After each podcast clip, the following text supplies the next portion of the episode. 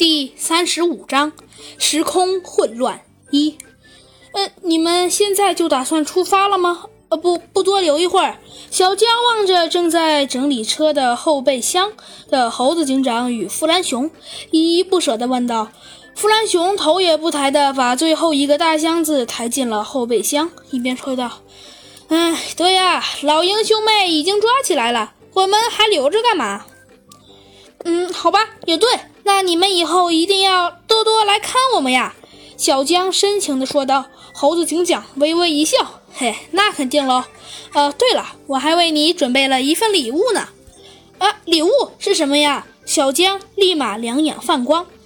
只见猴子警长从旁边拿出了一个大盒子，递给小江：“看看。”啊，谢谢啦！小江迫不及待地从里面拿出东西，居然是一把玩具手枪。嗯，希望你喜欢，你以后一定会成为一个神枪手的。猴子警长关上了后备箱，钻进了车上的驾驶位。再见了，我一定会拿好这把手枪，好好练习的。小江的话使猴子警长笑得更开心了。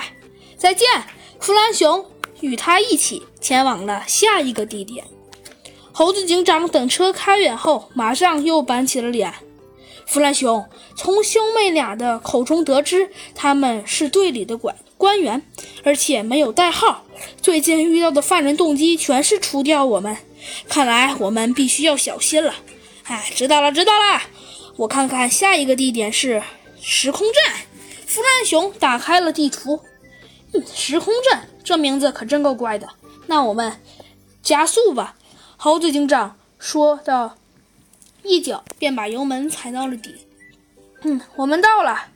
经过约两天的时间，他们终于到了第六个目的地——时空镇。啊，我们终于到了！只见猴子警长和弗兰熊抬起头，前面是一个小镇。小镇的门口放着一个巨大的石块做的大时钟。只不过是时针没再转动了，上面还特意盖了一层蓝莹莹、透明的东西，看上去像是冰凝固了指针一样。在时钟旁有三个用石头雕的大字“时空阵”，他们立刻走了进去，结果里面的景象让他们大吃了一惊。咱们工人有力量，几个工人抬着一根大木管，满脸红光。正唱着歌经过马路上，几个人骑着自行车，穿着朴素的衣裳经过。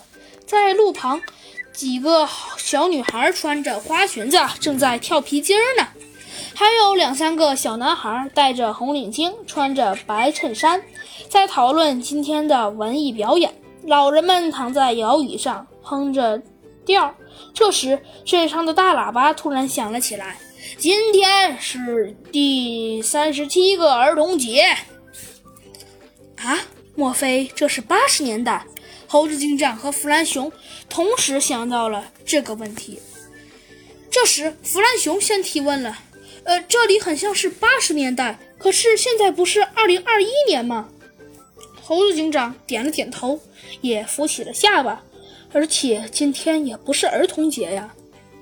突然，一阵咖啡的香味传了过来，打断了他的思考。他回头一看，后面有一家和2021年风格肖像的咖啡店，和其他80年代的建筑显得格格不入。